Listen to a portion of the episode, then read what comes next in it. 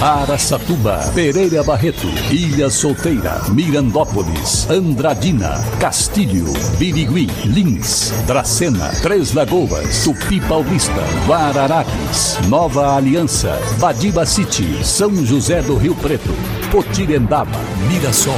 Azevedo Auditoria Soluções Empresariais apresenta SRC Notícia. A informação para mais de 3 milhões e meio de ouvintes. Apresentação Marcelo Rocha.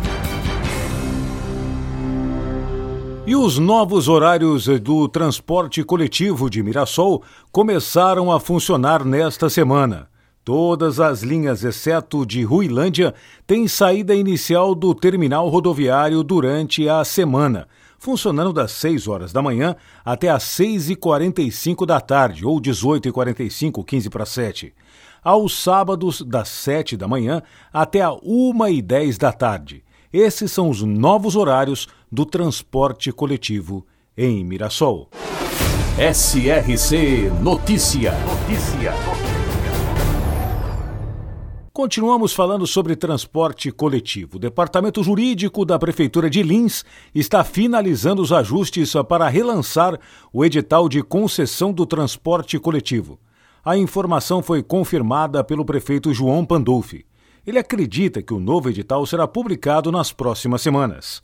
O contrato vigente tem mais de 10 anos e não atende às necessidades de qualidade de serviços exigidos pela Prefeitura. Aliás, o serviço realmente não é bom. O valor estimado do novo contrato é de mais de 75 milhões de reais, correspondente ao prazo de 10 anos. E a Secretaria de Saúde de Andradina informou a população e continua informando sobre o novo funcionamento, horário de funcionamento da farmácia municipal no centro de saúde, que fica na rua Paz Leme. Agora vai até às 10 da noite, 22 horas. A medida pretende facilitar o acesso a medicamentos, sendo uma referência principalmente para quem for ser atendido na UPA 24 horas e teve prescrição da medicação fora do horário de funcionamento dos outros núcleos de farmácias. A boa iniciativa de estender o horário de atendimento tem o objetivo de ampliar o acesso dos usuários aos medicamentos e também tratamentos. Gabriel Monteiro, cidade localizada na região de Araçatuba, autonomia político-administrativa de 18 de fevereiro de 1959. Hoje possui mais de 4 mil habitantes e sua economia gira em torno da produção agrícola em pequenas propriedades. Gabriel Monteiro, também presente no SRC Notícias. E agora Tupi Paulista é notícia, repórter Eduardo Costa. Nesta última sexta-feira, 5 de maio, aconteceu na Praça Central em Tupi Paulista o lançamento oficial do Celebre Tupi 2023. O Celebre Tupi é a festa que comemora o aniversário de Tupi Paulista. Neste ano, o município completa 82 anos de emancipação político-administrativa e a festa acontecerá nos dias 25, 26 e 27 de agosto. No dia 25 de agosto, sexta-feira, a noite será religiosa, com a presença da cantora Aline Barros. No sábado, rock e pop rock com a banda Raimundos. E no domingo 27, show sertanejo com o cantor Daniel. O Celebre Tupi conta ainda com a participação das entidades do município que são responsáveis pela praça de alimentação da festa. Celebre Tupi dias 25, 26 e 27 de agosto, com entrada franca no estádio Belmar Ramos, em Tupi Paulista. A Tropical FM é a rádio da festa. Eduardo Costa, SRC. Neste domingo tem dia D da influenza em Garcias, que é um distrito de Três Lagoas.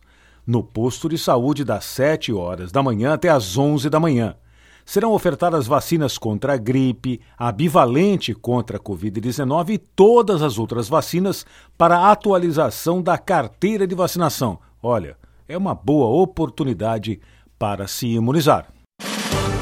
Para empresas inteligentes, Azevedo Contabilidade e Soluções Empresariais. Serviços de contabilidade e auditoria com profissionais com experiência nas áreas de gestão empresarial. Rua Bandeirantes 1438, fone 18 31 17 4500. Escritórios em Araçatuba, Bauru e São Paulo. Acesse azevedo.cnt.br. Azevedo Contabilidade e Soluções Empresariais. Há 28 anos oferecendo oferecendo serviço de qualidade. Nosso compromisso é com o seu sucesso.